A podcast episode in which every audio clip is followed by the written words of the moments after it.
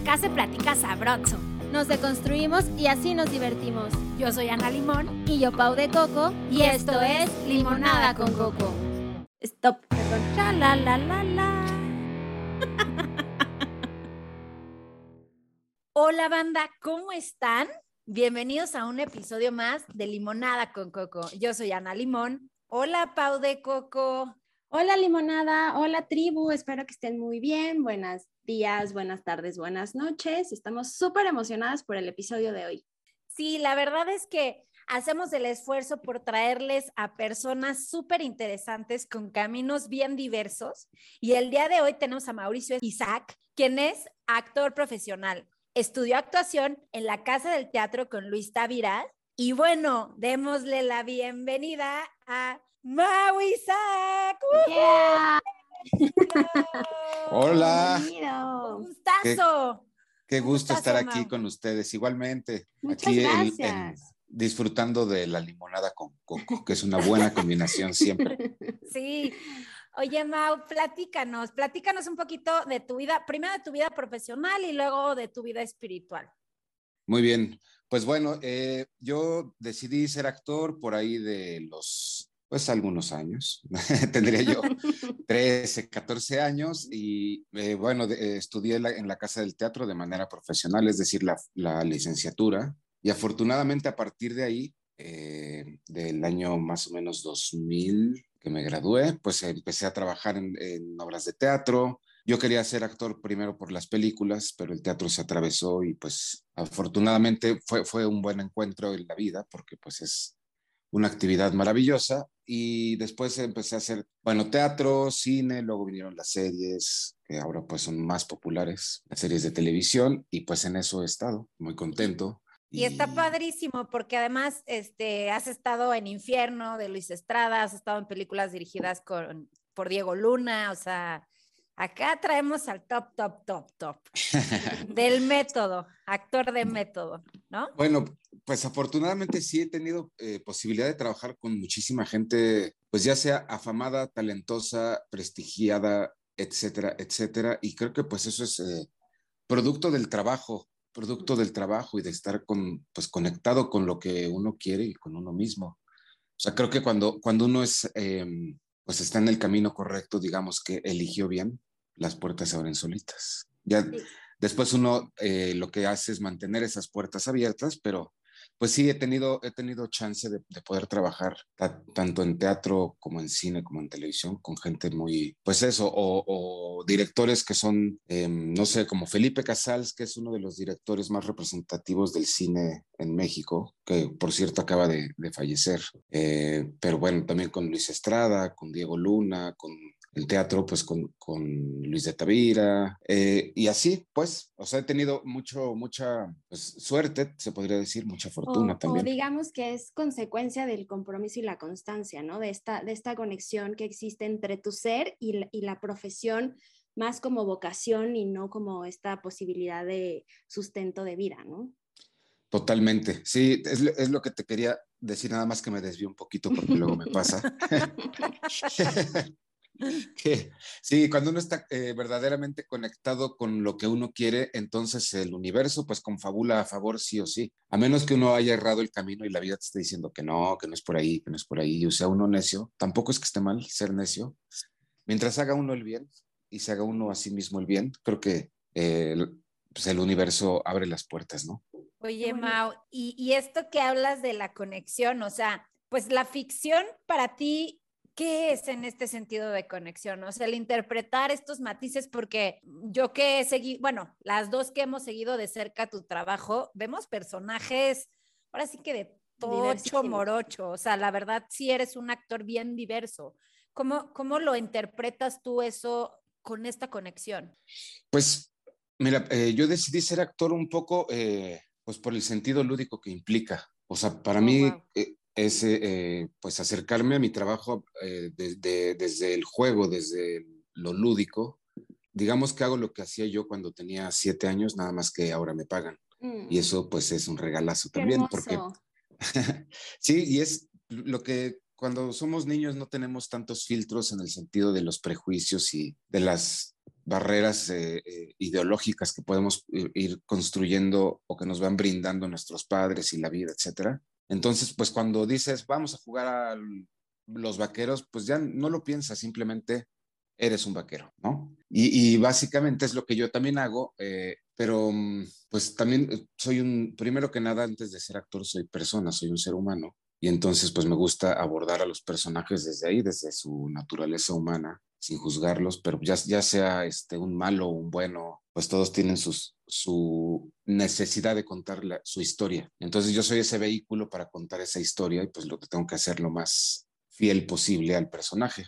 Y eso sin prejuicio. Creo que es importante no tener prejuicio en la vida, pero como actor menos, porque, porque pues si no le eres infiel a la historia y le eres infiel al personaje, ¿no?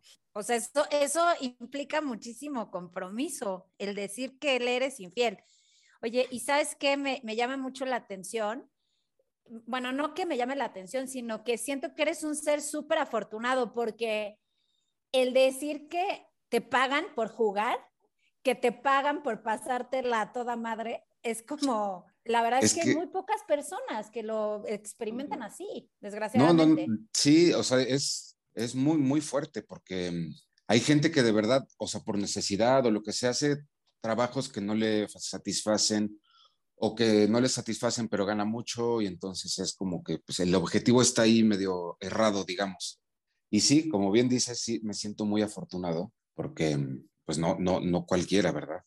Oye, Mau, pensando esta, esta analogía que hacías con los vaqueros y esta posibilidad de ser muchas cosas con esta visión desde niño, eh, acá nos gusta eh, platicar sobre dos temas importantes. Uno es la espiritualidad urbana, que ya, que ya la platicamos antes, y el tema también de la deconstrucción, que me parece que el tema actoral pues se encamina mucho todo el tiempo a deconstruirte, primero personalmente y después también la necesidad de construir el personaje, sobre todo cuando son interpretaciones em, pues llevadas al límite, ¿no? Como, esta, como el, tema, por ejemplo, del infierno de Luis Estrada, ¿no? Que son, que son estos espacios en los que también socialmente eh, es visto desde este lugar como, wow, el otro lado al que la mayoría estamos eh, eh, lejanos.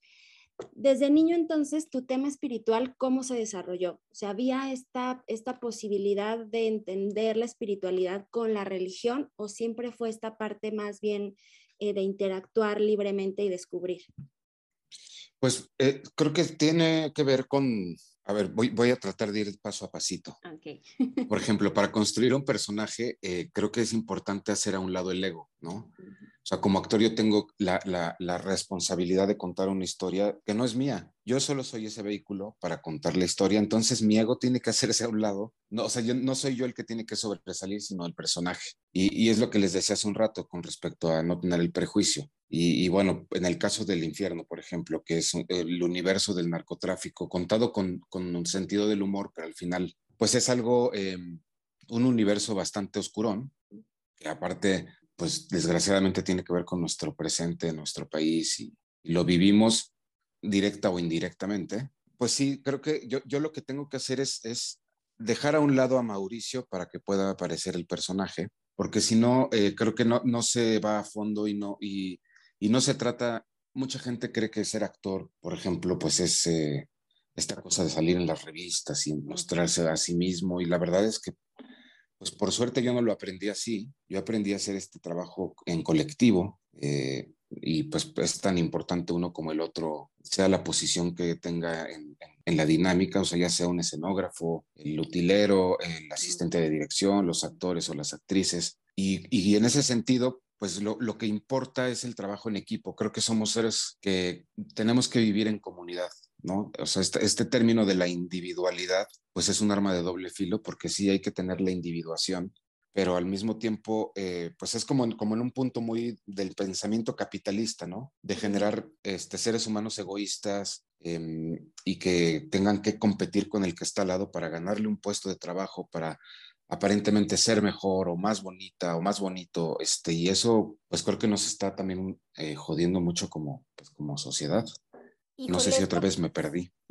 no, no, no, a mí, a mí me parece súper valioso lo que dices, que es un trabajo colectivo, porque en este medio, bueno, en tu medio, desgraciadamente a veces se deja a un lado a todas las personas que están en la producción, ¿no? O sea, como que los que brillan es el director, el productor, los actores, y, y a veces no se trata, la idea que quiero ligar es que no sé si sabías que en Estados Unidos estuvo a punto de empezar una huelga súper grande de todos los, ahora sí que la, la, la gente que trabaja tras de cámaras, porque eran muy mal pagados, porque eran las horas de trabajo extenuantes, los trataban súper mal. Y se me hace como muy bonito que seas un actor que diga, oye, no, espérate, es igual el que me cambia el cable, el, el camarógrafo, el que consigue eh, los vestuarios, el que está corriendo, el que te tiene la luz aquí, ¿no? Eso se me hace súper padre que lo veas así. Pues es que desde mi punto de vista no puede ser de otra manera. Y es, o sea, es lo que les decía hace un rato y que también tiene que ver con la espiritualidad, que tiene que ver con el hecho de conectar con el otro desde el, pues este término que ahora es muy, muy usado, la empatía, que sí, sí hay que generar empatía.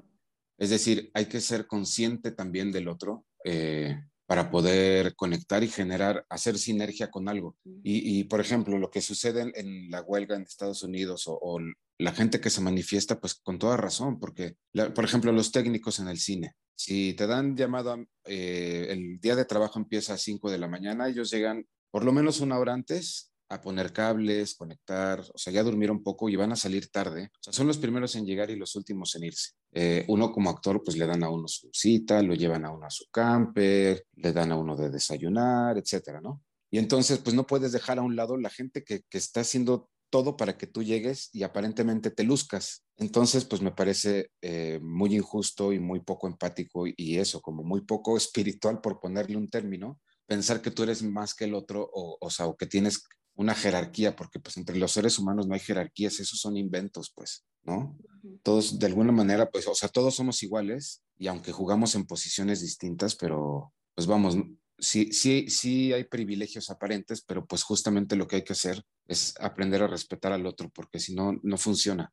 Y bueno, y vivimos en una industria voraz, donde pues mientras menos te paguen mejor, porque mientras más rico se haga el rico, pues más explotará al pobre y al que se deje es importante manifestarse y, y, bueno, espiritualmente hablando, pues tiene mucho que ver con el hecho de cómo eh, alinearse con uno mismo justo para poder poner límites en el exterior y decir esto no lo quiero, esto sí lo quiero, no voy a permitir que me ofendan, no voy a permitir que, que me falten al respeto y o a mis compañeros de trabajo. Eh, y eso creo que tiene que ver también con el hecho de, pues, de ser un, ser eh, espiritual, ¿no?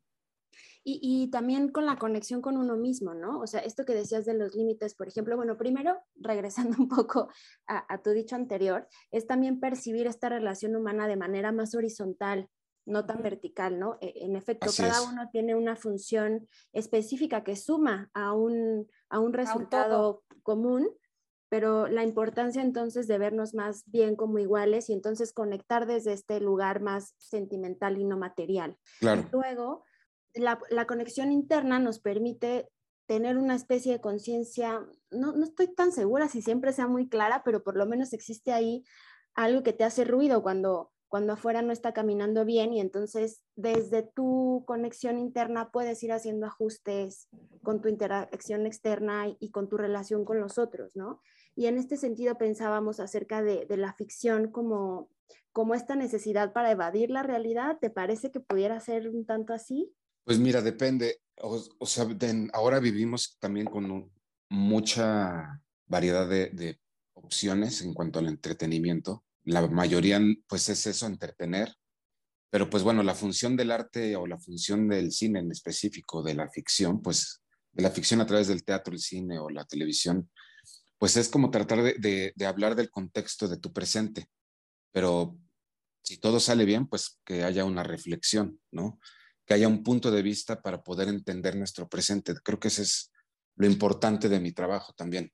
Entonces, creo que eh, es, importante eso, como, como el, hecho de poder brindar la posibilidad de, representar a un personaje con el que el otro se va a identificar. Creo que ese, es lo, bello de la ficción, además de, que siempre jugar a otras cosas va a ser divertido, pero también la ficción sirve como para poder entendernos, ¿no? O poder identificarnos, porque pues, el ser humano necesita referentes. eh, porque pues, vivimos en un, mundo gigantesco y diverso. Por ejemplo, ahora estoy haciendo una obra de teatro que tiene que ver mucho con, con la, la, diversidad y con la discriminación y cómo eh, de los años 50 a los años 2000 no ha cambiado mucho la humanidad y sigue igual de retrógrada, no hemos evolucionado. da mucho coraje y tiene que existir una obra de teatro que hable de esto y, y, es terrible, ¿no? Tener que seguir diciendo, no respetan a, a, los afrodescendientes, no respetan a los, a los homosexuales o a las lesbianas, no respetan al distinto, este, seguimos, pues seguimos en esa dinámica y es muy fuerte y por eso sigue habiendo historias que contar con respecto a eso, ¿no? De denuncia o de por lo menos de, alguien que levanta la mano y dice, esta es mi historia y he pasado por esto, ojalá que no se repita. La ficción pues tiene esa, posibilidad, ¿no? De, de, ser un espejo también. Oye, y ahorita que, que, estabas diciendo, bueno, uno, nos tienes que invitar a tu obra, ¿no? Para irla a ver y promocionarla. E, y dos, ahorita que estabas hablando, me acordé de esas imágenes de manifestaciones de mujeres que, que dicen, bueno, en, en, inglés, pero en español dicen, no puedo creer que tenga que seguir luchando por estas chingaderas, ¿no? Es que es, eso, sí. O sea, de que, y señoras viejitas así como, dude, llevo años peleando por mis derechos y, Justo, es que eso es lo que es muy cabrón, Ajá, que en pleno siglo XXI tiene que, seguir existiendo eso y me parece muy triste, pero al mismo tiempo muy válido y necesita uno justamente el, el en mi caso, por ejemplo, de eh, ser género masculino, de quedarme callado, escuchar, entender y tratar de reeducarme, porque pues no es posible que las mujeres tengan que salir a gritar y manifestarse por, para conseguir sus derechos es muy triste, pues. lo, reflexiono, por ejemplo, cuando me he llegado a subir al Metrobús, que está dividido, ¿no? Y que hay vagones que son exclusivos para mujeres.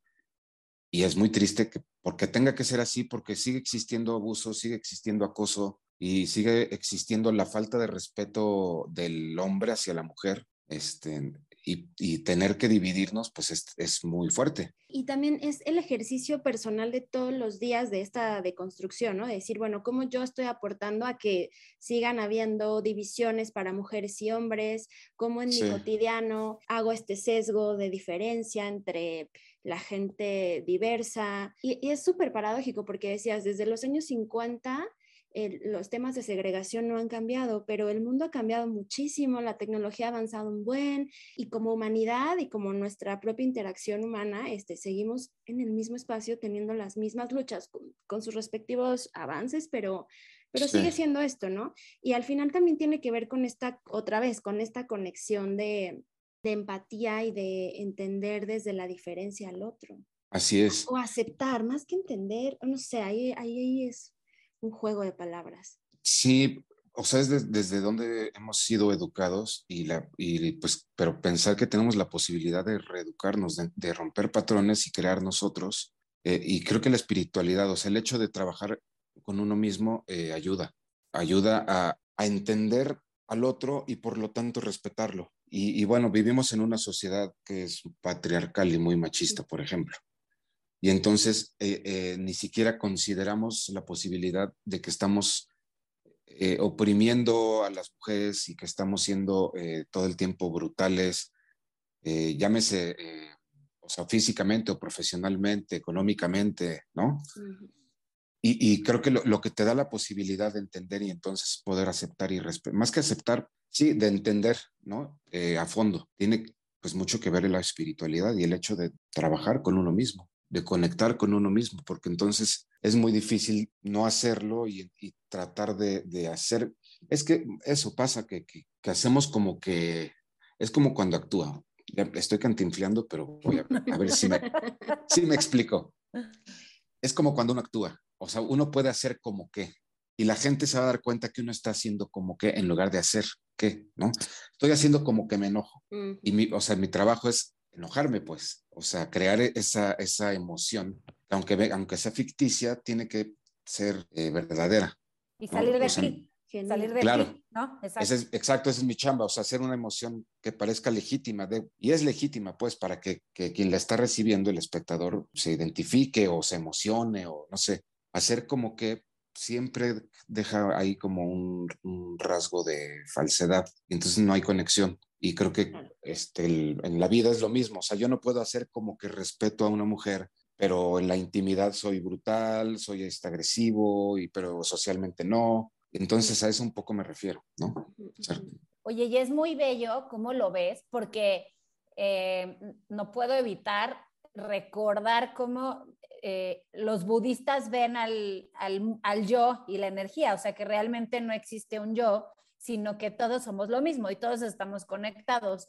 Y entonces, desde tu punto de vista, estás fomentando para esa conexión, ese, este, ahora sí que valga la palabra disolviéndote como redoxón, para poder, pues sí, para poder eh, canalizar todos esos sentimientos que, que, igual y en tu día a día no tendrías, ¿no? O quizá en tu, en tu entorno familiar, social no tendrías, ¿no? Pero, pero como dices, te disuelves para generarla. Claro. En base al personaje que estés llevando a cabo. Sí, justo. Y, y, eso que dijiste hace un momento de, de, que somos parte de todo, pues sí, somos parte de todo, creo yo. Somos, nosotros somos eh, el agua y somos la tierra, o sea, venimos de ahí, somos eso, pues hay que tratar de romper ese pensamiento de como yo soy, pues no sé, que es muy, muy antiguo, ¿no? Como muy eh, egocéntrico. Todo gira en torno a mí y yo que soy humano y evolucionado, entre comillas, digo, evolucionado. Entonces, puedo desperdiciar el agua, puedo ofender al otro, puedo usar la tierra como se me dé la gana, sin respetar este, un árbol y lo talo y entonces, ¿no? Y, así somos de brutales y nos pasa entre personas, que igual así pasamos por encima del otro, no nos importa mientras cumplamos nosotros nuestros objetivos. Y es justo eso, ¿no? La inconsciencia de no darse cuenta que somos todos parte de lo mismo. Y es un poco lo que decía al principio, perdón. Pues mi trabajo tiene esas características, que es eh, salir eh, a través de una pantalla, y pues la fama es algo muy efímero y no, o sea, eso va y viene pero hay gente que se queda estacionada en eso y se siente superior y se cree semidios porque salen las telenovelas. Y dices, no, pues es una chamba, cálmate. Este, sí, esta visión antropocentrista que la mayoría de, la, de las religiones tienen, ¿no? Hablábamos. Así es. Me gustó mucho esta frase que, que, que decías, que el aumento de los prejuicios limita la libertad creativa. ¿no? Y un poco a veces también pasa con estas posibilidades o imposibilidades impuestas desde la religión, aclaro, ah, desde las religiones como filosofías y no como deidades, ¿no? Porque son dos entes distintos. Exacto, como discurso. Exacto. Y entonces está, está este lugar en el que estás parado desde decir, soy más bien agnóstico porque tengo esta posibilidad de crear, porque de otra manera mi ser se siente limitado. Eso me pareció muy precioso. Sí, pues es que, bueno, o sea, yo eh, nací en una familia eh, católica, pero tampoco eran así, eran, digamos, católicos pasivos, ¿no? Entonces, a mí también eso me dio la posibilidad, conforme va uno creciendo, de, decir, bueno, pero, o sea, cuando te empiezas a preguntar cosas, ¿no? Y te vas dando cuenta, sí, y, y, vas, te vas redefiniendo entonces como ser humano y dices, no, pues yo no me identifico con esa religión. De hecho, no me identifico con ninguna porque creo, y eso es o sea, algo muy personal, que las religiones para, a, a mí en lo personal creo, eh, eh, limitan, porque te ponen como ciertas reglas y que si las analizas bien, pues no son exactamente a veces las mejores, ¿no? Eh, o sea, yo me, peleo mucho con, con, las dictaduras y me peleo mucho con, con esta forma de control. Creo que cada quien tiene que hacerse responsable y no necesita uno ser vigilado. Mientras es responsable y que también es un trabajo, pues no necesitas policías, ¿no?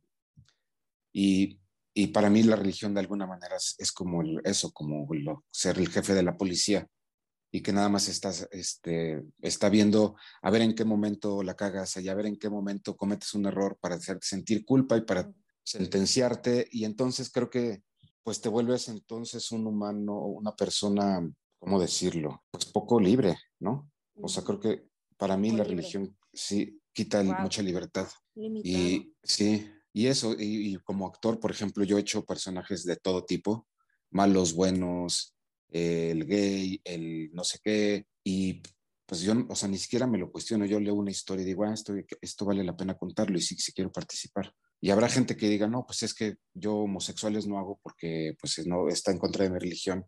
y se respeta, pero pues está bien, cada quien, ¿no? En mi caso, pues es, eh, para mí no es un impedimento, pues.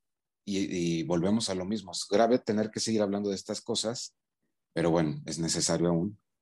Y creo que en, ese sentido lo, decía, ¿no? Como de, la religión te, te coarta y te fractura mucha posibilidad de tener un pensamiento mucho más profundo, más libre. Oye, Mau, y en esta, eh, en esta onda que dices que te llega un guion, te llega un personaje, o sea, ¿tú sientes que ellos te eligen a ti o tú los eliges a ellos? ¿Cómo es la onda? Pues o la misma, a veces una o, a veces la otra. O, al principio uno cree que eligió y conforme va avanzando el proceso uno dice, ay, cabrón. ¿Qué pasa? O sea, esto, sí, esto, o sea, el personaje me está hablando, o sea, me está hablando de, de mi historia personal, de algo que viví, este, o de, de, algo que tengo que resolver. Es muy, es muy impresionante. En mi caso, por ejemplo, siempre llego a la conclusión de que los personajes eh, eligen al actor por una u otra razón pasa.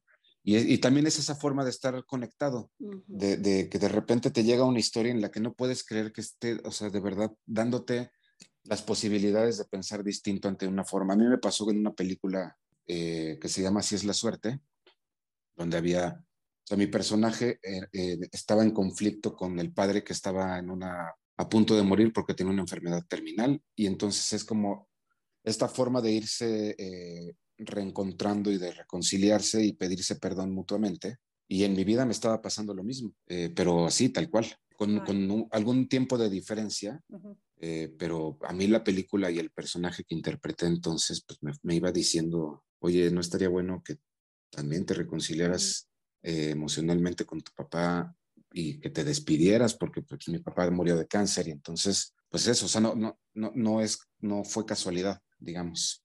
Así que sí creo que los personajes lo eligen a uno. y otra vez el tema de la conexión, ¿no? O sea, es que es algo, y bueno, creo que también tiene que ver mucho con lo que decíamos muy al principio de este episodio, con, esta, con este privilegio de estar tan eh, claro en que esta es tu vocación. Entonces, te va dando regalos. De pronto puede ser que no, no, lo entiendas como un regalo, porque supongo que es un proceso muy fuerte, pero cuando tienes esta conexión o esta este, sinergia con el personaje y te da la posibilidad de avanzar de manera personal, pues es un, es un gran regalo. Sí, e, es que es eso, o sea, además, si, si quieres, pues, o sea, si quieres tener esa posibilidad, porque también puede pasar de largo y, te enteras, porque no te quisiste enterar qué te estaba diciendo el personaje, pero lo, lo, hermoso de mi trabajo también tiene que ver con eso, ¿no? Que, que de repente las palabras de otro, o sea, llámese dramaturgo, guionista, William Shakespeare o quien sea, pues a través de sus palabras puedes estar abierto y aprender. Y eso, eso también es muy, pues, un regalazo. Entonces es un ejercicio terapéutico, realmente te pagan de alguna manera por, por terapiarte.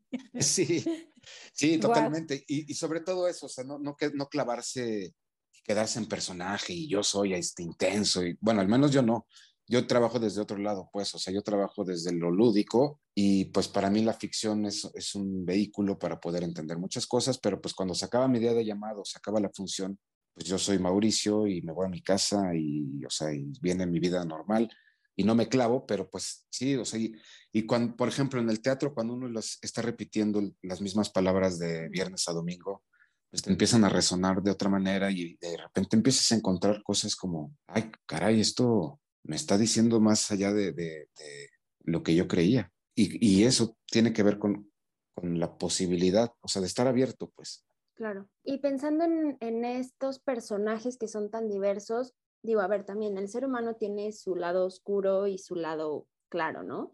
Exacto. Em, desde el lado espiritual, cuando interpretas un papel oscuro, pero supongo que también hay, supongo, porque pues a ver, soy una simple abogada, pero cuando representas a, no sé, alguien malo que tiene este, malo en el contexto social, que tiene este poder de hacer el mal desde esta posición de, pues eso, del egocentrismo, supongo que también debe ser muy atractivo, ¿no? Como decir, estoy en este lugar de poder y entonces, porque a ver, también estamos seducidos por el lado oscuro. ¿Cómo, cómo funciona esto y cómo tu mente o, o tu alma lo, lo despega, lo desaliena. No, es que es muy increíble que lo digas, porque sí, sí es liberador. O sea, eh, si, si voy a interpretar a un asesino en serie, o sea, no tengo que ser, que convertirme en un asesino en serie.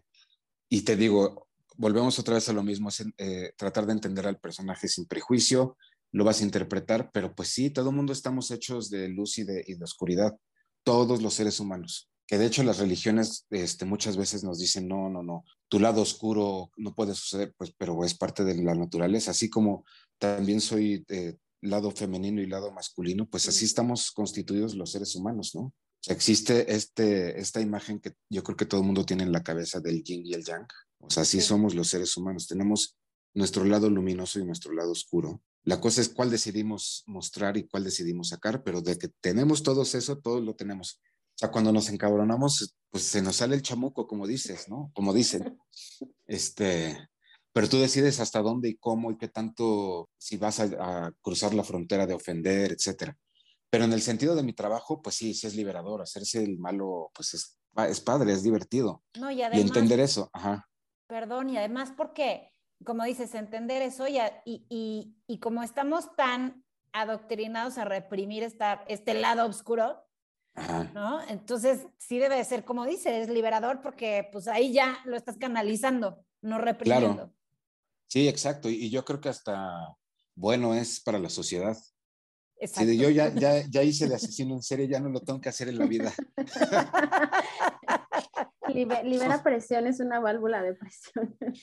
sí, sí, de verdad. O sea, sí, sí hay como esa forma, no sé, cuando me han tocado hacer escenas de disparos, ¿no? Pues sí, impone un arma y, pues se siente, es muy extraño. Y ahí viene la adrenalina, porque pues al final, pues sí, sí es un artefacto que sabes que puede hacer daño. Digo, en, la ficción no, son salvas, etcétera. Pero aún así, la sensación de, disparar, ya, ya, ya vi lo que se siente ya, o sea, no tengo que estar, no tengo ni esa tentación, pero además ya lo dimensioné, cómo se, o sea, y es muy fuerte. A mí me pasa que digo, o sea, cómo hay gente que ya tiene esa sangre fría y esa insensibilidad y, lo puede hacer en asaltar en un, transporte público.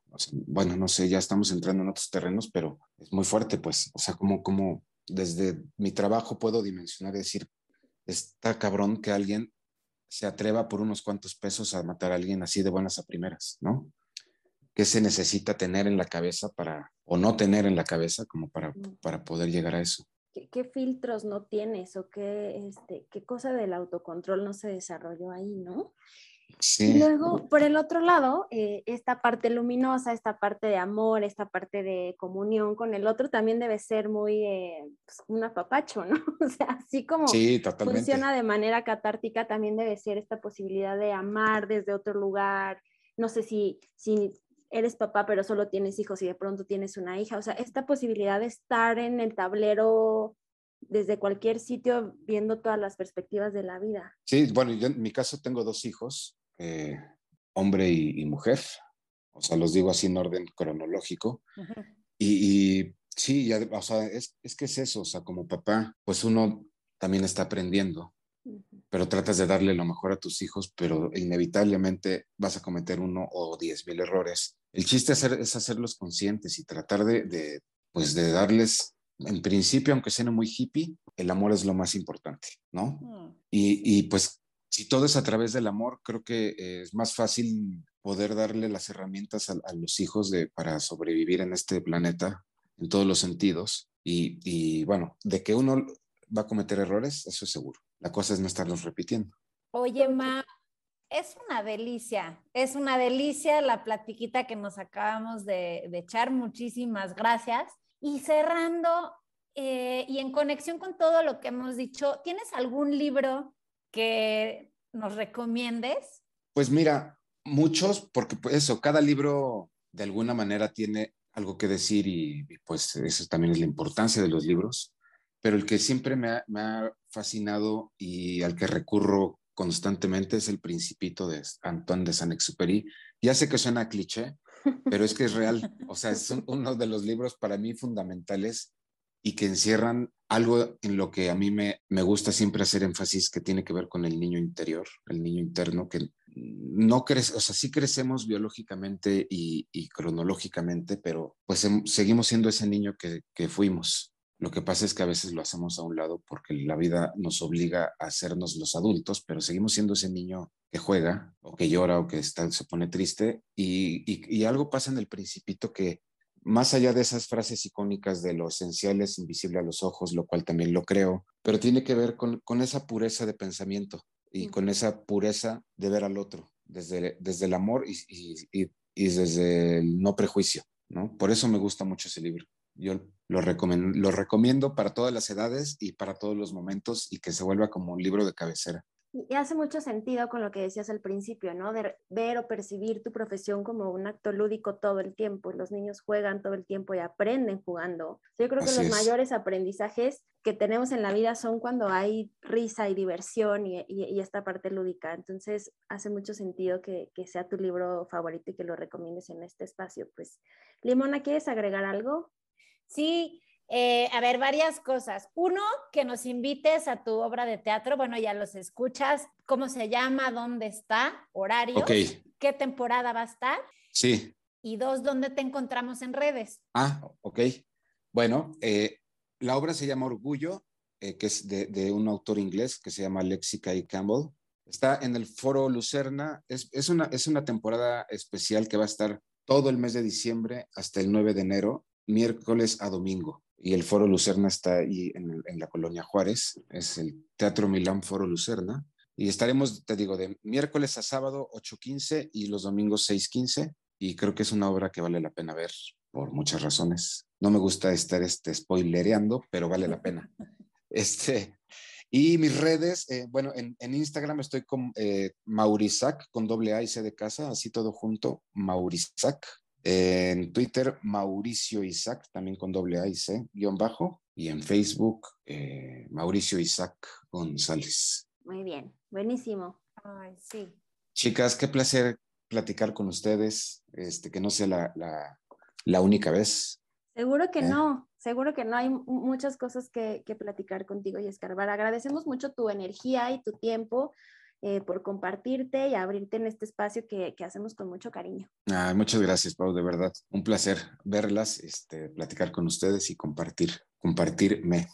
Eso. Muchísimas eh. gracias, Mau. Yo también. A ti, Ana. Súper, súper agradecido. Una, una sabrosura fue esto. Ay, pues muchas gracias. Igualmente. Y pues bueno, bandas, sigan escuchando. Bye. Chaito. Adiós. Esto es Limonada con Coco y nos encuentras en todas las plataformas Spotify, Amazon Music, Google Play, Apple Music y en nuestras redes sociales como Instagram, arroba limonada-con coco y Facebook, Limonada con Coco Podcast.